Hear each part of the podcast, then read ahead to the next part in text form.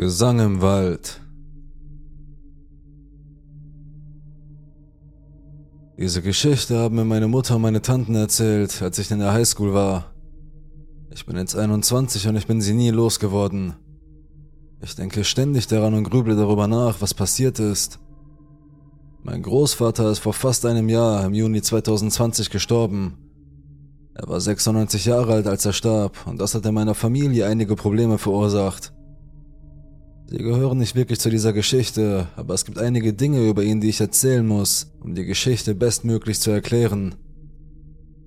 Mein Großvater John war ein Mann, der extrem gefühllos und altmodisch war.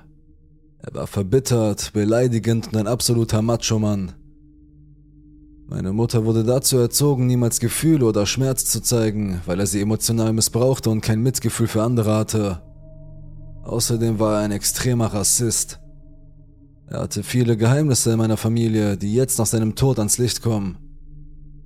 Alles, was um ihn herum geschah, wurde verdrängt und vergessen, weil er Wichtigeres zu tun hatte, wie Trinken und Affären. Er war einfach ein intensiver und sehr ernsthafter Mensch. Er war auch überhaupt nicht religiös und fand Dinge wie Glaube und Hoffnung dumm. Diese Geschichte spielt irgendwann in den 70er Jahren, wahrscheinlich Anfang bis Mitte der 70er Jahre. Meine Mutter wurde 65 geboren und erinnert sich deutlich an diese Geschichte. Auch meine Tanten erinnern sich an diese Begebenheit, aber niemand weiß genau, in welchem Jahr es war.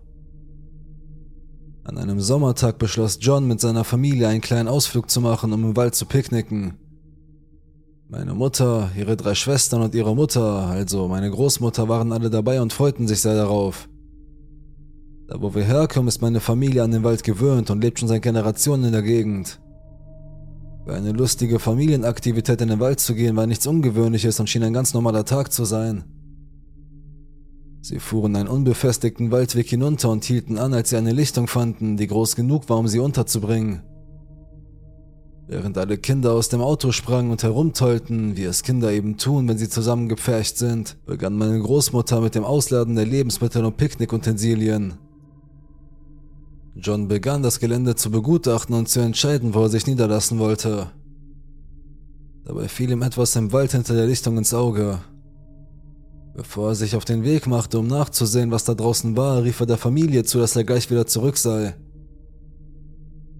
Die Kinder und meine Großmutter dachten sich nicht viel dabei, denn sie waren alle an den Wald gewöhnt und gerade dieser Wald war ihnen sehr vertraut. Sie fuhren fort, die mitgebrachten Sachen abzuladen und aufzubauen, eines der Mädchen wies auf etwas auf der Lichtung hin, das einen plötzlichen Wechsel von einem normalen Tag zu etwas viel Schlimmerem bewirkte. Es war ein Erdhügel, der aussah, als wäre etwas darunter begraben. Dieser Erdhügel war etwa so groß wie ein kleiner Mensch, vielleicht sogar wie ein Kind. Er war zu groß, als dass es sich um irgendein Tier in diesen Wäldern handeln könnte, denn in dieser Gegend gab es nichts außer Eichhörnchen und Waschbären. Auf dem Hügel lagen verstreut größere Flusssteine. Es gab kein Muster, aber sie waren eindeutig absichtlich auf dem Hügel platziert worden. Auch die Erde schien frisch zu sein, als wäre sie gerade erst vergraben worden. Sie war locker und etwas dunkler als der Bereich um sie herum. Die Stimmung änderte sich sofort von einem durchschnittlichen Tag im Wald zu etwas viel dunklerem. Meine Großmutter machte sich Sorgen und sagte den Mädchen, sie sollten sich davon fernhalten. Sie war eindeutig verärgert und besorgt darüber, tat aber ihr Bestes, um es zu ignorieren. Die Mädchen, die alle noch Kinder waren, machten sich nicht so viele Sorgen und spielten weiter, wobei sie den Hügel einfach mieden. Als sie zu ihrem Picknick zurückkehren wollten, jagten sich die Mädchen schon wieder gegenseitig im Kreis. Es sollte ein fröhlicher, sonniger Tag werden und meine Großmutter wollte, dass es so bleibt. Für einen Moment schien alles wieder normal zu werden. Die Bäume um sie herum bildeten eine Wand aus dichtem Laub und versperrten ihnen die Sicht auf alles, was sich im Wald befand.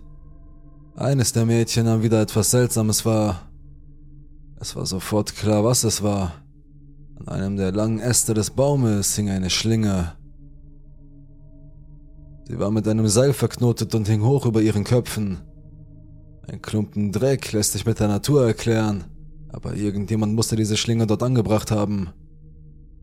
Meine Großmutter blieb wie erstarrt stehen, als sie es zum ersten Mal sah. Irgendetwas war falsch, sehr falsch. Sie konnten nicht einfach einpacken und gehen. John war immer noch im Wald.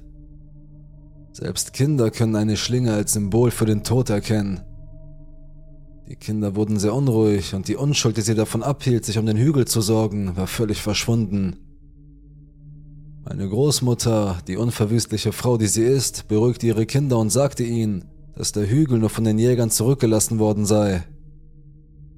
Aber sie wusste aus tiefstem Herzen, dass sie gehen mussten, denn kein Hirschjäger würde einen Hirsch aufhängen und dann vergraben, zumindest kein vernünftiger Hirschjäger. Erst als sie anfing, etwas im Wald zu hören, gerieten sie richtig in Panik. Meine Großmutter und alle Kinder hörten einen rhythmischen Gesang, der tief aus dem Wald kam. Es hörte sich an, als wäre da eine Gruppe von Menschen, die alle mit tiefen Stimmen zum Takt einer Trommel sangen. Es war ein schnelles Muster, drei gleichmäßige Schläge, gefolgt von einer Pause, und dann wiederholte es sich. Es hörte sich weit weg an, aber sofort machte sich bei jedem von ihnen Angst breit. Sie lauschten alle und versammelten sich. Im Laufe der Sekunden wurde es immer lauter. Es wurde nicht nur lauter, sondern kam auch näher. Was als entferntes Echo begann, verschlang bald die ganze Lichtung. Meine Großmutter hatte große Angst und wollte unbedingt weg, aber John war immer noch nicht zurückgekehrt. Sie warteten voller Angst, während der Klang ihre Brust zu füllen begann. Es fühlte sich an, als wären sie auf einem Konzert, als der tiefe Bass in ihrer Brust zu vibrieren begann. Er war überall und konstant. Es war, als ob das Geräusch von den Bäumen selbst käme und die Familie in alle Richtungen umgab. Plötzlich durchbrach der Klang von Schreien das ständige Dröhnen des Gesangs. Johns Stimme rief ihn von den Bäumen aus zu. Los, rief er, steigt ins Auto. Er kam aus dem Wald gerannt und schrie, dass sie gehen müssten. Sie hatten noch nie so viel Angst in diesem Mann gesehen wie in diesem Moment. John war ein Mann, der von nichts Angst hatte und dem die Welt um ihn herum nichts ausmachte. Das war die größte Emotion, die sie je bei ihm gesehen hatten. Er sah etwas in diesen Wäldern, etwas, das sein Wesen bis ins Mark erschütterte. Meine Großmutter begann alles wieder ins Auto zu packen, während die Kinder ebenfalls einstiegen. John und meine Großmutter hoben ihre Sachen auf und warfen alles so schnell wie möglich in den Wagen. Vor lauter Angst kümmerten sie sich nicht um die Sachen, die sie einpackten. Lebensmittel lagen überall im Kofferraum und Gegenstände waren kaputt. Nachdem sie alles hineingeworfen hatten, stiegen die beiden ins Auto und fuhren davon. An dieser Stelle endet der Hauptteil der Geschichte. Aber eine Tatsache aus dieser Geschichte ist es, die mich in all den Jahren wirklich zum Nachdenken gebracht hat. Mein Großvater hat sich geweigert, jemals darüber zu sprechen, was er gesehen hat. Er hat es nie einem der Kinder oder meiner Großmutter erzählt.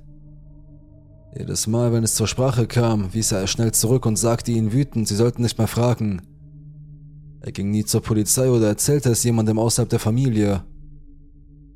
Mein Großvater ist die einzige Person, die weiß, was an diesem Tag geschah. Als ich die Geschichte zum ersten Mal hörte, schwor ich mir, dass ich ihn eines Tages fragen würde. Jetzt kann ich es nicht mehr und bereue es sehr. Als ich in der Highschool war, war er mit anderen Familienmitgliedern aus dem Bundesstaat weggezogen und ich habe den Kontakt zu ihm weitgehend verloren, abgesehen von gelegentlichen Geburtstagsanrufen oder Briefen. Auf diese Geschichte gibt es keine passende Antwort. Als er starb, war das Einzige, worüber ich traurig war, dass ich nie erfuhr, was an diesem Tag geschah. Als ich älter wurde, standen wir uns nicht mehr nahe, und als ich von dem Missbrauch erfuhr, den er verursachte, trennte ich mich von ihm. Sein Tod verfolgt mich bis heute und diese Geschichte verfolgt mich auch. Für meine Mutter und meine Tanten ist es nur eine gruselige Erinnerung aus ihrer Kindheit. Nichts weiter als eine Geschichte, mit der man die Kleinen an Thanksgiving erschrecken kann. Ich bin einer der einzigen in der Familie, der immer noch neugierig ist, was passiert ist. Ich habe mich schon immer für Mysterien, das Okkulte, Horror und Verschwörungstheorien interessiert. Diese Geschichte hat mein Interesse mehr geweckt als alles andere in meiner Familie. Das ist übrigens nicht die einzige seltsame Geschichte, aber definitiv die seltsamste. Aber ich wünschte so sehr, ich hätte ein paar Antworten.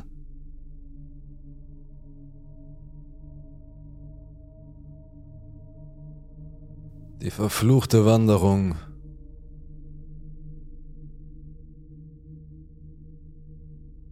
Ich hatte schon einige beunruhigende Erlebnisse in den Wäldern, aber diese ist zweifellos die seltsamste. Ich habe jahrelang darüber nachgedacht und habe immer noch keine vernünftige Erklärung dafür gefunden. Ein paar Details wurden geändert, um meine Identität zu schützen, aber die Geschichte ist zu 100% wahr.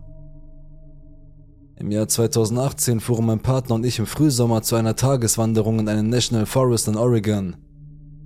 Die Gegend war etwas abgelegen, aber nicht zu isoliert. Das Wandern ist im pazifischen Nordwesten sehr beliebt, da sind zu jeder Zeit viele andere Menschen auf diesen Wanderwegen unterwegs, vor allem in der Hochsaison. Aus diesem Grund wählten wir einen weniger beliebten Weg in der Hoffnung, etwas Zeit für uns allein zu haben. Es handelte sich um eine etwa sechs Meilen lange Hin- und Rückwanderung mit mittlerem Schwierigkeitsgrad und einem Wasserfall am Ende. Sie führte entlang eines Flusses und kreuzte keine anderen Wanderwege, wir waren beide erfahrene Wanderer in guter körperlicher Verfassung, also hatten wir keinen Grund zu glauben, dass wir etwas anderes bräuchten als Tagesrucksäcke mit ein paar Litern Wasser und Sandwiches. Vor Einbruch der Dunkelheit zurück zu sein, sollte ein Kinderspiel sein. Wir brachen irgendwann nach Mittag auf. Zuerst ließen wir es langsam angehen und schlängelten uns ein paar Minuten am Flussufer entlang. Ich fand einen coolen Tierknochen und wir überlegten, was das wohl sein könnte.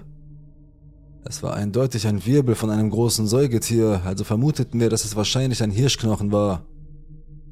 Da ich ein wenig morbide bin und gerne solche Dinge sammle, steckte ich ihn in meinen Rucksack. Das hat zwar nichts mit dem zu tun, was als nächstes passierte, aber ich finde, ich sollte es erwähnen, weil es etwas Ungewöhnliches war. Die Wanderung zum Wasserfall war wunderschön. Wir überholten ein paar andere Leute auf dem Weg zurück zum Ausgangspunkt, aber die meiste Zeit hatten wir den Ort für uns allein. Wir hielten ein paar Mal an, um Wildtiere zu beobachten oder Blumen zu fotografieren. Ich verfolgte unsere Fortschritte auf meinem Fitbit, sodass ich immer wusste, wie viele Meilen wir zurückgelegt hatten und wie viel Zeit uns bis zum Sonnenuntergang blieb. Wir erreichten den Wasserfall nach etwa drei Meilen, was mit den Angaben auf der Karte übereinstimmte. Ich hielt meine Uhr an und wir ließen uns auf einem großen Felsen nieder, um uns auszuruhen und unser Mittagessen zu essen. Ein anderes junges Paar war dort mit seinem Hund. Wir grüßten und kümmerten uns dann um unsere eigenen Angelegenheiten. An dieser Stelle ging alles schief. Als wir unsere Sachen zusammenpackten und uns zum Aufbruch bereit machten, rutschte mein Partner Michael von dem Felsblock ab und verstauchte sich den Knöchel. Das andere Paar hörte seinen überraschten Schrei, als er ins Wasser platschte und eilte herbei, um ihm zu helfen. Wir drei zogen ihn zurück an Land und begutachteten seine Verletzung. Keiner von uns war ein Arzt, aber wir dachten, es sei eine Verstauchung. Die Schwellung hatte bereits begonnen und Michael sagte, die Schmerzen seien ernst. Er konnte kaum noch stehen. Als er dies bemerkte, wich die männliche Hälfte des Paares zurück und schien darauf bedacht zu sein, zu gehen. Ich fragte ihn, ob er Hilfe holen könne, aber er reagierte nicht. Ebenso wenig wie seine Frau. Beide drehten sich einfach um und liefen mit dem Hund im Schlepptau den Weg hinauf. Ich rief ihnen frustriert zu, aber sie drehten sich nicht um. Unnötig zu erwähnen, dass wir so tief im Wald kein Handyempfang hatten, sodass wir niemanden sonst kontaktieren konnten. Wir mussten zurückwandern. Es wird schon gut gehen, sagte ich zu Michael. Es sind nur drei Meilen, du kannst das schaffen. Wir packten die Wasserflaschen und unsere bescheidene Ausrüstung um einen Rucksack, damit er nichts tragen musste. Wir kamen gut voran. Ich verfolgte die Wanderung immer noch mit meinem Fitbit. Nach etwa zwei Meilen ging Michael die Puste aus und wir machten wieder eine Pause. Ich sagte ihm, er solle sich auf mich stützen, um seinen verletzten Knöchel zu entlasten. Auch wenn ich ein Kopf kleiner bin als er, schien es zu helfen. Wir sind fast da, sagte ich. Nur noch eine Meile. Trotz des Rückschlages waren wir ziemlich gut gelaunt. Die Sonne war noch aufgegangen und die Wälder waren immer noch wunderschön. Wir machten uns über unser Dilemma lustig. Michael scherzte, dass er nichts tun kann, ohne sich dabei zu verletzen oder etwas kaputt zu machen, und ich tröstete ihn. Wir dachten beide, die Tortur sei fast vorbei. Irgendwann wurde mir klar, dass wir länger gelaufen waren als erwartet. Ich nahm an, dass es sich nur so anfühlte, weil wir langsamer gingen, aber als ich auf meine Uhr schaute und sah, dass wir schon mehr als eine Meile zurückgelegt hatten, begann ich mir Sorgen zu machen. Wir waren insgesamt sechseinhalb Meilen gelaufen. Das bedeutete, dass der Rückweg zum Ausgangspunkt der Wanderung länger war als der Weg zum Wasserfall. Das konnte nicht stimmen, aber ich dachte mir, dass ich irgendwann einen Fehler gemacht haben muss. Vielleicht hatte ich den Tracker erst gestartet, als wir bereits ein Stück des Weges zurückgelegt hatten. Auf jeden Fall musste der Parkplatz hinter der nächsten Kurve des Weges liegen. Aber das war er nicht. Wir gingen noch etwa eine halbe Meile weiter, bevor wir anhielten, um die Situation zu beurteilen. Über sieben Meilen insgesamt und wir waren immer noch nicht zurück. Was zum Teufel war das? Ich überprüfte die Karte unserer Wanderung auf der Fitbit-App und sah, dass es keine Lücken gab. Es war eine gerade Linie vom Anfang bis zum Ende, wobei sich die Linie in sich selbst verdoppelte, was darauf hindeutete, dass wir auf demselben Weg waren. Aber wo war der Ausgangspunkt des Weges? Wir sprachen darüber und kamen zu dem Schluss, dass es sich um einen Fehler handeln musste. Michael war der festen Überzeugung, dass wir nicht am Ausgangspunkt vorbeigekommen waren und auch nicht falsch abgebogen sein konnten, da es keine anderen Wege gab. Außerdem kam uns die Landschaft sehr bekannt vor. Wir sahen Dinge, an denen wir auf unserem Weg zum Wasserfall vorbeigekommen waren. Es war definitiv derselbe Weg und er war auch gut gepflegt. Ein großer, breiter Feldweg, der dem Fluss folgte und nicht in das Unterholz abbog. Es war unmöglich, den Weg zu verlieren. An diesem Punkt begannen wir uns demoralisiert zu fühlen, aber was konnten wir tun, außer weiterzugehen? Unsere Telefone hatten immer noch keinen Empfang. Michael hatte starke Schmerzen und konnte seinen verstauchten Knöchel nur schwer belasten. Er war doppelt so groß wie sein anderer Knöchel. Er schwitzte und ich auch. Die ganze Sache begann sich wie ein Albtraum anzufühlen. Als wir eine weitere Meile zurückgelegt hatten und immer noch nicht am Ausgangspunkt angekommen waren, gerieten wir in Panik.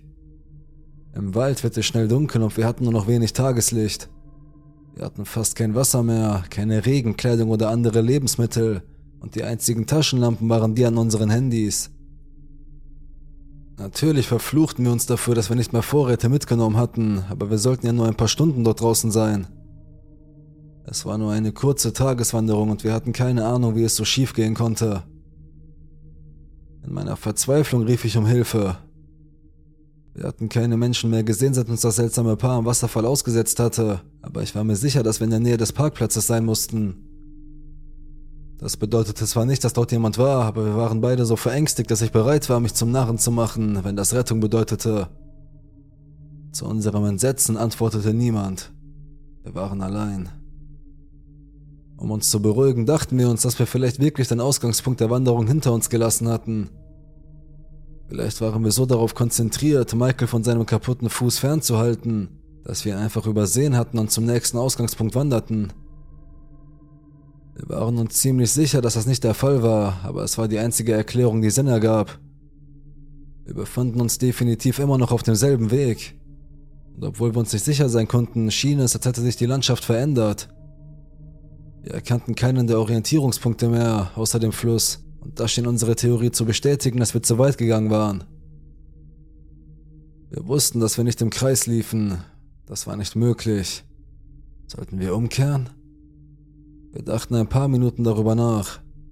Wenn wir uns irrten, würden wir garantiert eine Nacht im Wald verbringen. Michael konnte sich nicht ewig mit diesem Knöchel herumschlagen. Wir beschlossen weiterzugehen. Ich bin doch nicht verrückt, oder? fragte ich. Diese erste Wanderung war nur drei Meilen lang. Wir sind drei Meilen bis zum Wasserfall gelaufen. Ja, stimmte Michael zu. Die gesamte Wanderung sollte etwas mehr als sechs Meilen hin und zurück betragen. Wir sind viel weiter gelaufen als das. Wir hätten schon vor langer Zeit zurückkehren sollen. Ich verstehe nicht, was hier los ist. Als die Nacht hereinbrach, beschleunigten wir das Tempo. Michael hörte auf, sich auf mich zu stützen und tumpelte so schnell er konnte den Weg hinunter. Später sagte er, dass das Adrenalin den Schmerz seiner Verletzung dämpfte und ihm die Motivation gab, weiterzugehen. Dieser Teil von Oregon ist das Land der Berglöwen und ich hatte erst ein paar Wochen vor unserer Wanderung von einem Löwenangriff gelesen. Dort draußen in der Dunkelheit erwischt zu werden, war das allerletzte, was wir wollten, aber es gab nichts, was wir dagegen tun konnten. Wir waren verängstigt. Michael leuchtete mit seinem Handy auf den Weg, um sicherzugehen, dass wir nicht vom Weg abkamen, und ich leuchtete mit meinem Handy auf die Bäume, um nach Katzenaugen Ausschau zu halten. Ich weinte. Laut Fitbit waren wir insgesamt neun Meilen gewandert. Nach neuneinhalb Meilen sahen wir endlich das Schild für den Wanderweg und kletterten darauf zu. Die Erleichterung war nicht ganz von der Hand zu weisen, denn ich rechnete damit, dass wir entweder zurück zum Ausgangspunkt trampen oder noch ein paar Meilen am Straßenrand entlang stapfen müssten. Das konnte auf keinen Fall der Ausgangspunkt des Weges sein. Er lag drei Meilen hinter dem, wo er hätte sein sollen. Als wir die kurzen Stufen zum Parkplatz hinaufstiegen, verschwitzt, durstig, erschöpft und völlig entnervt, hoffte ich ein Auto zu sehen. Meine Gebete wurden erhört, aber es war mein Auto. Wir waren am selben Ausgangspunkt. Einen Moment lang starrten Michael und ich geschockt. Unsere Angst und unser Elend wurden von schierer Verwirrung abgelöst und wir standen einfach nur da. Dann knackte irgendwo im Wald hinter uns ein Zweig und brach den Bann. Wir eilten über den Parkplatz zum Auto und in diesen wenigen Sekunden spürte ich ein intensives Grauen. Ich kann es am besten mit dem Gefühl beschreiben, dass man in einem Albtraum hat, wenn einen etwas verfolgt und man versucht wegzulaufen, sich aber in Zeitlupe bewegt. Als würden deine Beine nicht mitspielen und du weißt, dass das Ding, das dich verfolgt, dich einholen wird. Es ist das einzige Mal in meinem Leben, dass ich dieses Gefühl außerhalb eines Traumes hatte. Wir schafften es, in den Wagen zu steigen und vom Parkplatz zu fahren. Ich zitterte. Michael schwafelte von Zeitverzerrung und Dehydrierung und davon, dass wir irgendwie die Orientierung verloren haben mussten. Wir verließen den Wald und fuhren auf den Highway und es dauerte eine Weile, bis wir anderen Autos begegneten. Erst als wir wieder in der Zivilisation ankamen, konnte ich mich völlig entspannen. Keiner von uns beiden kann sich erklären, was genau wir erlebt haben. Michael ging nach diesem Vorfall monatelang an Krücken und sein Knöchel war nie mehr derselbe. Ich habe den Knochen, den ich gefunden habe, immer noch, aber ich bewahre ihn in einer Schachtel auf, weil er mir ein schlechtes Gefühl gibt. Wenn wir heutzutage wandern gehen, halten wir uns an die überfüllten Wanderwege. Was auch immer an diesem Tag passiert ist, wir wollen nicht, dass es jemals wieder passiert.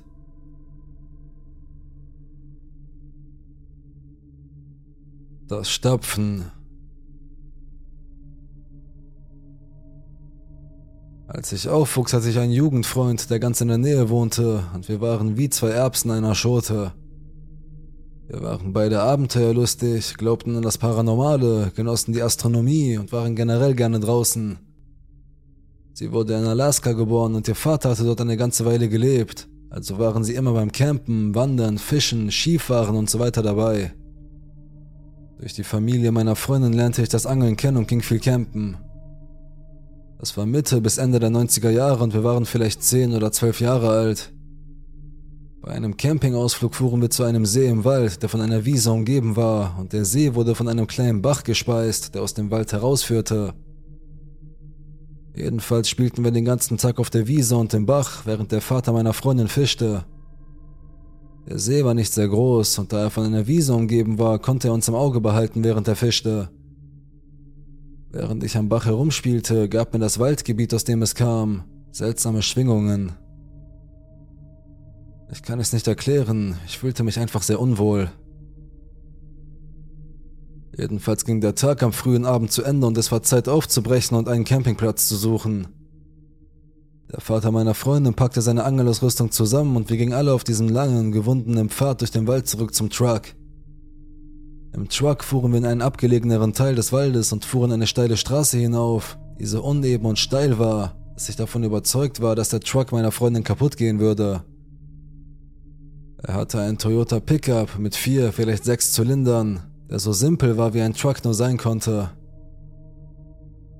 Bin mir nicht einmal sicher, ob der Wagen über einen Allradantrieb verfügte, aber da er ein Alaska Outdoorer mit jahrelanger Erfahrung war, vertraute ich ihm. Wir schafften es schließlich bis zum Gipfel, der flach und relativ offen war, mit einem großen Waldgebiet in der entgegengesetzten Richtung der Straße, die wir hochgefahren waren. Wir bauten unsere Zelte auf, richteten alles ein und meine Freundin und ich beschlossen, die Gegend zu erkunden. Wir waren vielleicht 50 Meter vom Zelt entfernt, als wir ein lautes Knacken hörten, als ein Ast im Wald hinter uns abbrach. Wir wurden leise und schauten in die Richtung, aber sahen nichts. Wir dachten, es sei nur ein Reh gewesen und zuckten mit den Schultern. Als wir weitergingen, hörten wir es wieder und flüsterten uns gegenseitig zu, was es sein könnte. Aber wir gingen weiter. Es hörte auf und als wir etwa 200 Meter von unserem Lager entfernt waren, setzten wir uns auf einen Felsen und schauten den steilen, bewaldeten Hügel hinunter, der auf die unbefestigte Straße blickte, von der wir gekommen waren. Plötzlich hörten wir von hinten einen weiteren knackenden Ast. Was auch immer es war, es schien uns zu verfolgen. Unsere Fantasie spielte verrückt und wir dachten an alles Mögliche, von einem Serienmörder, der uns im Wald verfolgte, über Rehe bis hin zu Bigfoot.